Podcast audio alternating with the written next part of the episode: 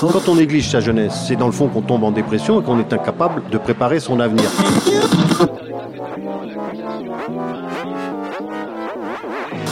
Ça ne veut plus rien dire, lycéens. C'est des merdeux, des cons. Le jeune est tourné vers l'avenir. Mais aujourd'hui, l'avenir ne se tourne plus vers le jeune. Univox, le rendez-vous du monde étudiant sur Radio Campus. Bon, 8, les 8 mesures qui précèdent C, c'est moins fort pour vous. Sur 60. Non, 60. Non, 58 en fait. Non, non, 58. Oui, je me vois encore pareil. Faisons 58, s'il vous plaît, euh, que ça. Euh, corps, euh, trompette, trombone, tuba, s'il vous plaît. Direct 58, pas. pas sur vous. 58. L'orchestre symphonique étudiant de Toulouse.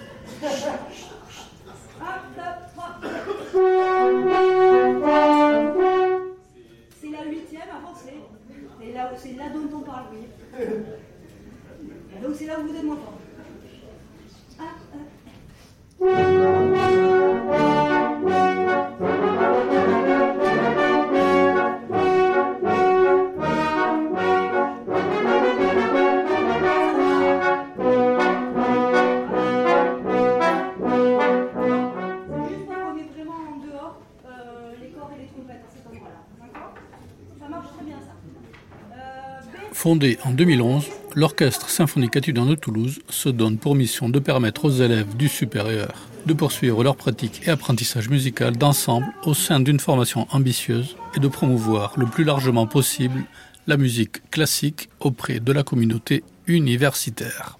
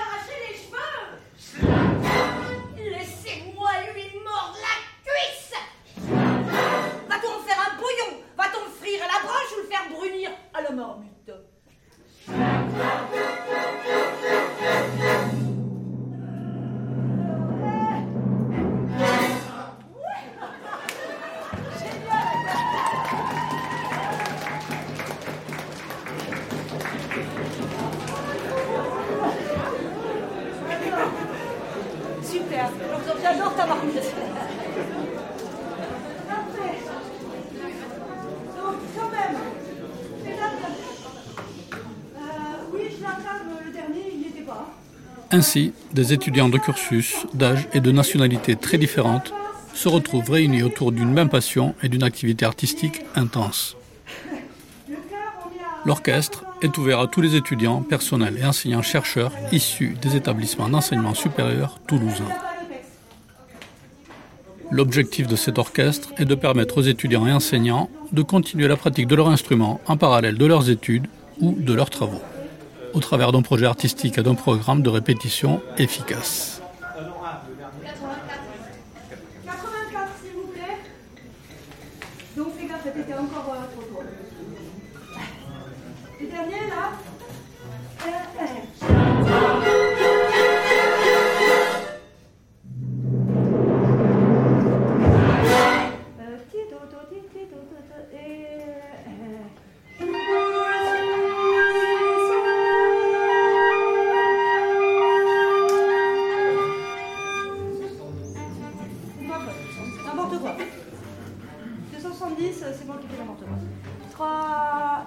Pardon.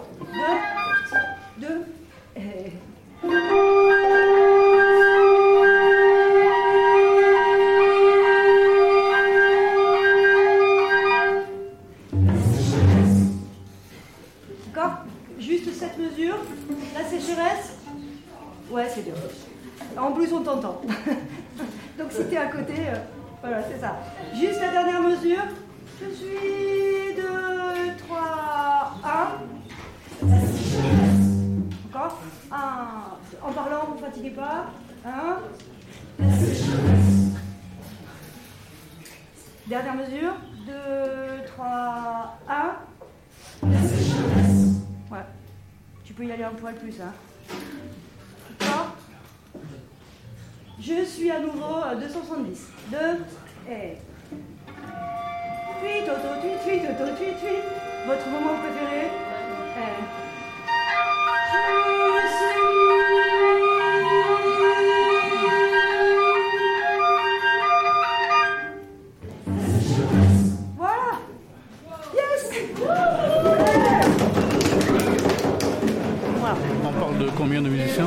Ben là, ils sont une soixantaine là, dans euh, cette configuration-là, parce qu'il y a beaucoup de cordes. euh, et du coup, c'est un peu compliqué pour euh, gérer l'équilibre avec le chœur. Puisque c'est vrai que moi, au début, j'avais tablé sur un orchestre où ils seraient un peu moins nombreux. Voilà. Donc, selon les collaborations qu'on a déjà faites avec euh, l'O7, en fait, il y a eu des configurations où ils étaient plutôt vraiment euh, 50 et nous aussi. Là, du coup, aujourd'hui, il y a pas mal d'absents, euh, malades, etc. dans le chœur en plus. Donc euh, là, ils sont 45 à tout casser. Et l'orchestre, ils sont, euh, plus, quoi. Voilà. Donc, euh, c'est compliqué dans les moments euh, très forts de, gérer le, de gérer le, l'équilibre sonore. Parfois, on perd vraiment le cœur. Juste attendre une seconde, je vais battre le rappel pour recommencer.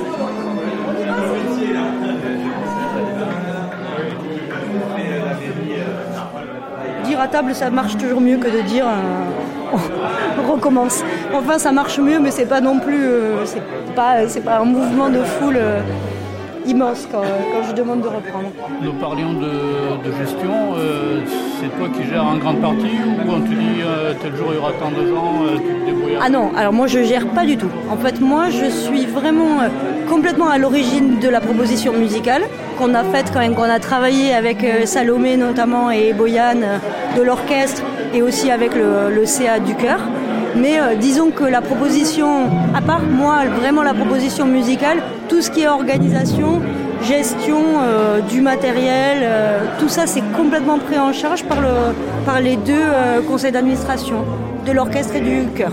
Donc c'est vraiment deux structures étudiantes avec des, euh, avec des, euh, des membres euh, actifs extrêmement efficaces.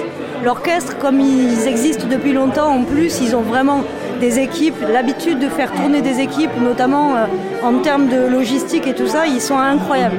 Ils sont hyper efficaces. Donc moi j'arrive vraiment juste, euh, on est d'accord euh, sur les heures de répétition et je viens mettre, euh, mes compétences qui sont seulement celles-là au moment où on me dit de venir quoi. En gros. La seule chose, c'est quand même, on a. Voilà, moi par contre, pour le chœur, évidemment, je fais entièrement toutes les répétitions de chœur. Et pour l'orchestre, on a commencé à travailler vraiment très. Il n'y a pas longtemps. On a eu juste trois répétitions sur chaque partie de programme. Avant d'y retourner, est-ce que tu peux te présenter en deux mots Oui, donc je suis Claire Subiette, c'est moi qui dirige les concerts qui vont avoir lieu le 1er et 2 juin avec euh, l'Orchestre symphonique étudiant de Toulouse et le chœur étudiant de Toulouse. Donc je suis chef invité de l'orchestre, mais je dirige ce chœur. Voilà, donc c'est un chœur étudiant. On a en général des programmes avec piano en première partie d'année, et euh, là, depuis quelques années, on est sur des projets pérennes avec l'orchestre.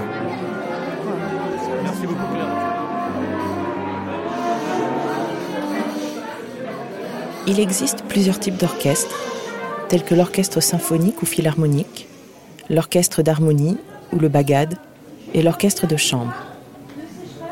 La différence entre ces trois orchestres se fait principalement par le type d'instrument qui les compose.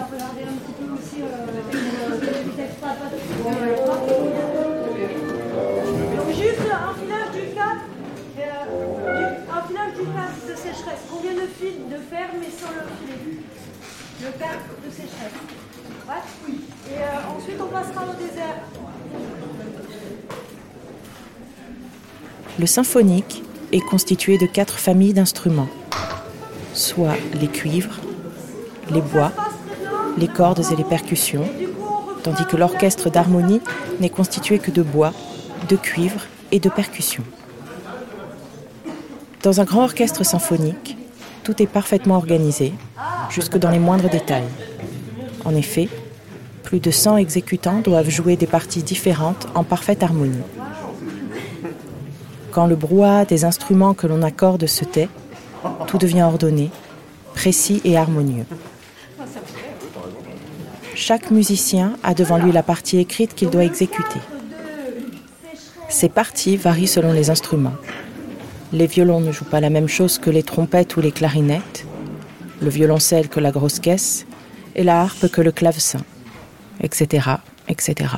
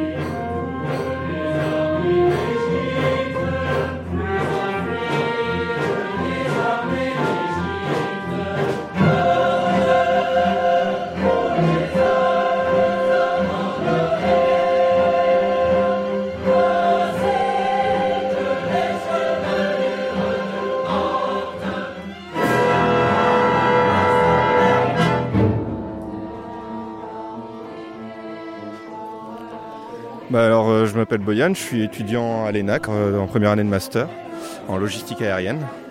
Et euh, voilà, je suis à l'orchestre depuis maintenant 7 ans. Et je suis violoncelliste à l'orchestre. L'ENAC, c'est l'école de- nationale de l'aviation civile à Toulouse. Tout ce qui est aviation commerciale, pilote, contrôleur aérien, mais aussi tout ce qui est un peu autour, comme moi, donc euh, management de- des opérations aériennes, tout ce qui est gestion de l'avion, vis-à-vis du fret qu'on va prendre, des passagers qu'on va prendre, euh, des relations avec l'aéroport, et voilà quoi. Et sur un emploi du temps euh, comme le tien, l'OCET, ça représente quoi? Ouais, et en plus, je suis au conseil d'administration de l'OCET, donc ouais, ça me prend pas mal de temps, et vu que j'organise en plus de faire les répétitions. Mais c'est vraiment un hobby, quoi. À côté, j'ai pas de club de sport, j'ai pas de club de théâtre et tout ça, c'est vraiment mon hobby à moi, et mon club, en fait, c'est l'OCET. Et c'est ce qui prend, euh, je dirais bien, euh, trois soirées minimum euh, après les cours par semaine, quoi.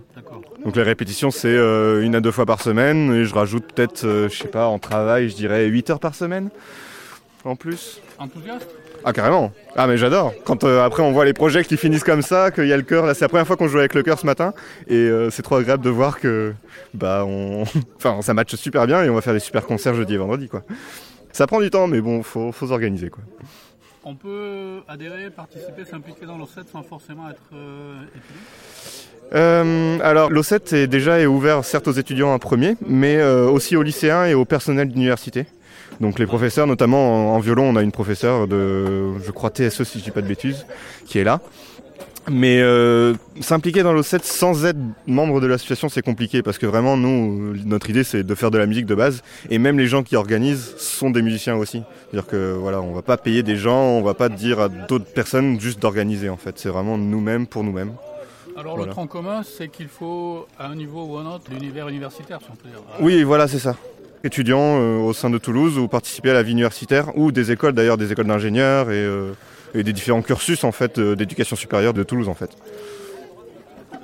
En ce qui te concerne, ça fait combien d'années alors le... Le violoncelle?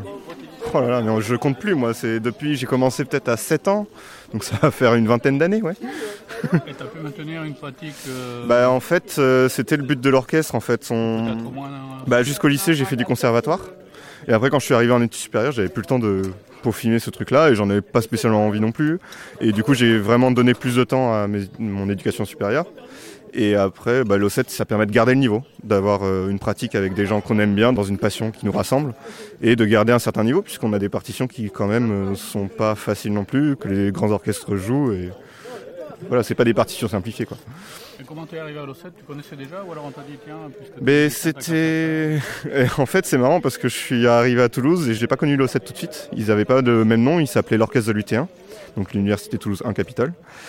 Et ils ont changé de nom pour euh, s'agrandir vraiment. Ils sont devenus l'Orchestre Symphonique étudiant de Toulouse. Et j'ai vu une communication euh, d'eux et j'ai envoyé un mail directement. Et ils m'ont dit bah, vas-y, on prend plein de monde là. Et c'est l'année en fait où ils recrutaient beaucoup, beaucoup de gens. Et ils sont passés à 90 personnes en fait. Et à partir de là, dès qu'on a un pied dans l'O7, en théorie, on ne quitte pas tant qu'on est étudiant. Quoi. Est-ce qu'à l'heure actuelle, on... je ne sais pas si l'expression euh, est adaptée, mais on refuse du monde à l'O7 ou... Malheureusement, ouais, parce que les places sont limitées. Par exemple, pour les violoncelles, on a 10 violoncellistes dans un orchestre symphonique en principe. Mais si on est 9 ou 12, ça peut passer. Mais par contre, quand on va parler des vents surtout, ça c'est vraiment problématique. Typiquement les flûtes, les flûtes, peut y avoir deux flûtes, peut y avoir peut-être un piccolo en plus, mais on peut pas doubler les voix. Musicalement, ça ne marchera quasi jamais quoi. Et du coup, bah, ça fait qu'on est limité en place de bah, deux flûtes, voire un piccolo, mais c'est plutôt rare. Et on a en général dans les flûtes, euh, je sais qu'on a euh, peut-être 8 personnes qui candidatent par an, quoi. Alors qu'on garde les flûtistes d'avant. du coup, bah, ça veut dire qu'il y a maximum peut-être une ou deux places qui se libèrent. Après, à l'O7, on a essayé d'agrandir un peu, c'est-à-dire qu'on a 5 flûtistes et on les fait tourner au niveau du concert. Donc voilà, on a essayé d'agrandir, mais c'est toujours la même chose. Quoi. Il y a une ou deux personnes qui partent et on a euh, donc deux places à pourvoir maximum avec 8 candidats. Il y en a 6 qu'on va pouvoir accepter. Quoi. Mais à côté de ça, on essaie de faire des petits projets et de les proposer en, à priorité aux gens qui ne peuvent pas accéder au grand symphonique. Donc au, là, à l'orchestre à 90 personnes. J'en ai parlé très rapidement avec Claire Subiette Ouais. qui me disait qu'elle était assez impressionnée par euh, l'efficacité et la qualité de l'organisation de la logistique de, de l'O7. Tu peux dire quelques mots Et bah, moi, en fait, je suis vraiment dans le pôle logistique parce que voilà, on est organisé en pôle.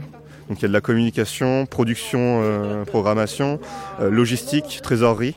Et ouais, on est vraiment organisé en pôle avec une hiérarchie autour euh, de la présidence, donc euh, de la présidente et des deux euh, vice-présidents. Et euh, pour moi, euh, la logistique, on organise, on installe la salle de répétition, on se balade avec le camion, on, on balade tout le matériel et c'est très très bien ficelé. euh, et par exemple, dans un orchestre pro, c'est des gens qui sont payés pour faire de la production, qui ne sont pas du tout musiciens, qui sont payés pour faire ça, pour faire de la régie, pour faire voilà. Mais nous, on le fait pour nous-mêmes. Et à un niveau étudiant, mais on essaie d'avoir euh, cette rigueur au niveau des horaires, au niveau du suivi du matériel et tout ça, et au niveau de la programmation en général, parce que c'est comme ça qu'on va réussir à faire des bons concerts, des concerts remplis, avec une bonne communication, et euh, c'est comme ça qu'on a grossi, c'est comme ça qu'on marche très très bien, et qu'on on ajoute une stabilité de l'association, parce que c'est une association qui tombe beaucoup, vu que c'est des étudiants, donc ça part, ça vient. Mais ce fonctionnement-là, si on le garde vraiment carré comme il faut, ça va perdurer parce qu'il est très stable, il est très euh, robuste. Et effectivement, euh, les chefs qu'on invite nous disent Bah, votre organisation, c'est impressionnant comment c'est carré et que ça avance. Enfin, qu'il n'y a rien qui dépasse trop, quoi. Alors l'orchestre symphonique des étudiants de Toulouse, ça veut dire euh, par an combien de représentations, combien de fois vous vous retrouvez en face du public pour présenter euh, vos Je dirais qu'il y a, euh, il me semble, une vingtaine de concerts.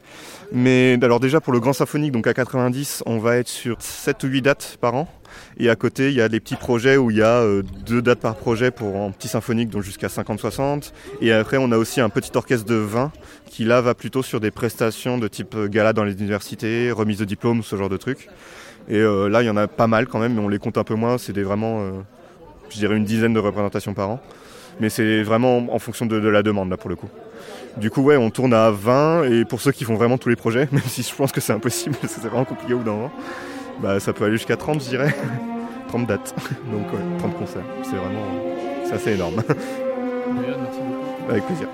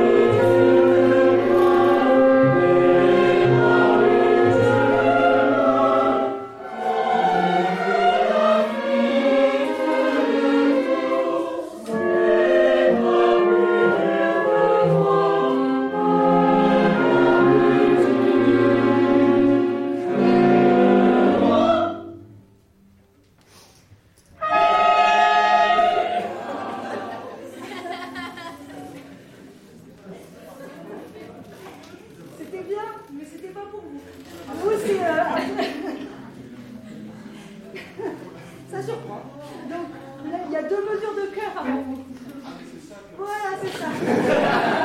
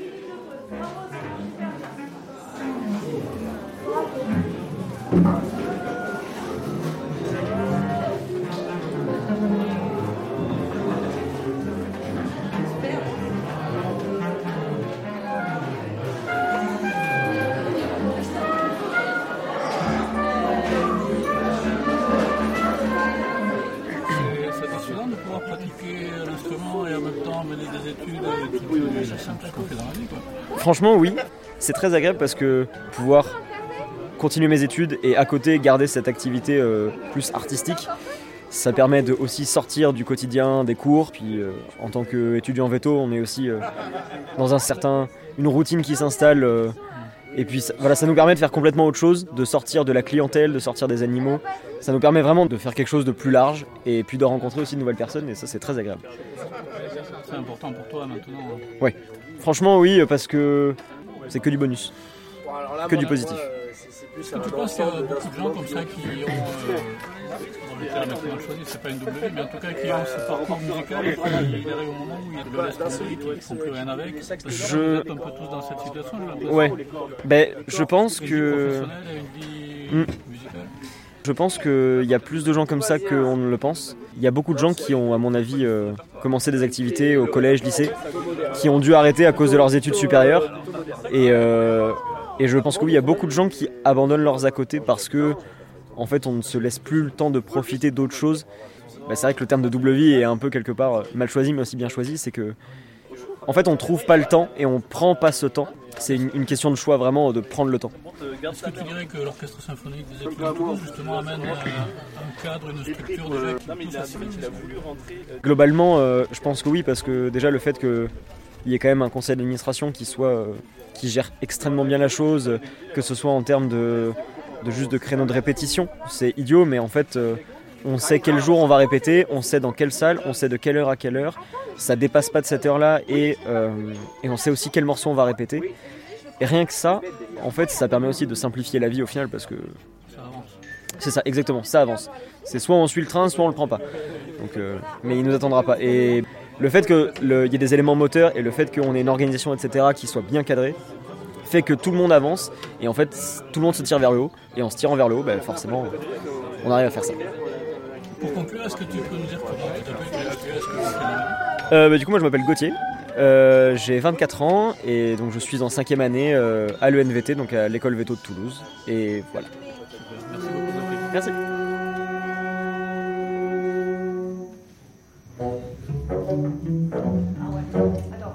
Attends. Alors prenons directement pour se, pour se tester sur le. Ça, ça me paraît quand même vraiment long.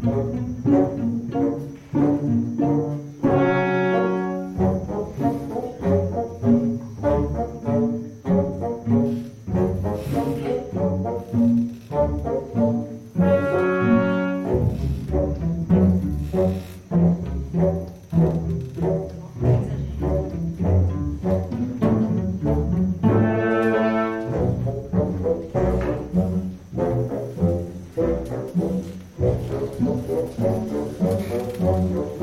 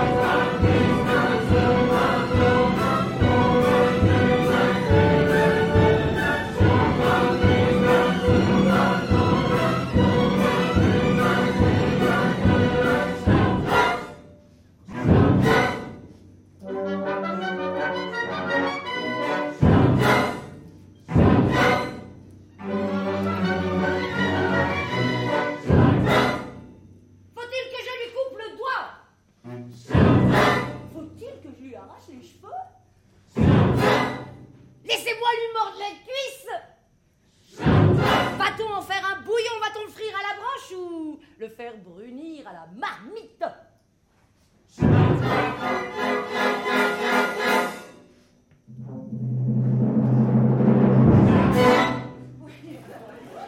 C'était l'Orchestre symphonique étudiant de Toulouse. Un documentaire radiophonique de François Berchinko. Avec la participation des musiciens de l'Orchestre symphonique étudiant de Toulouse, des choristes du chœur étudiant de Toulouse, ainsi que de Claire Suhubiette à la direction et Aïda à la déclamation. Voix off, Marie-Amélie Giamarchi. Enregistrements et entretiens menés par François Berchinko à la place des Arts à Blagnac, en périphérie de Toulouse. Le lundi 29 mai 2023, durant la première répétition réunissant l'orchestre symphonique et le chœur étudiant de Toulouse.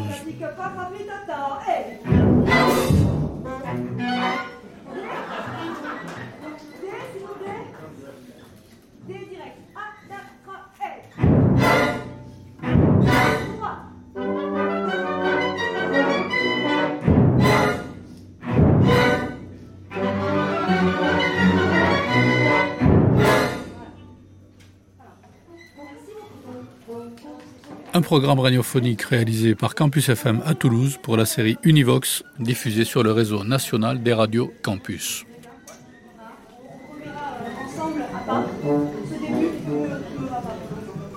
Univox. Univox.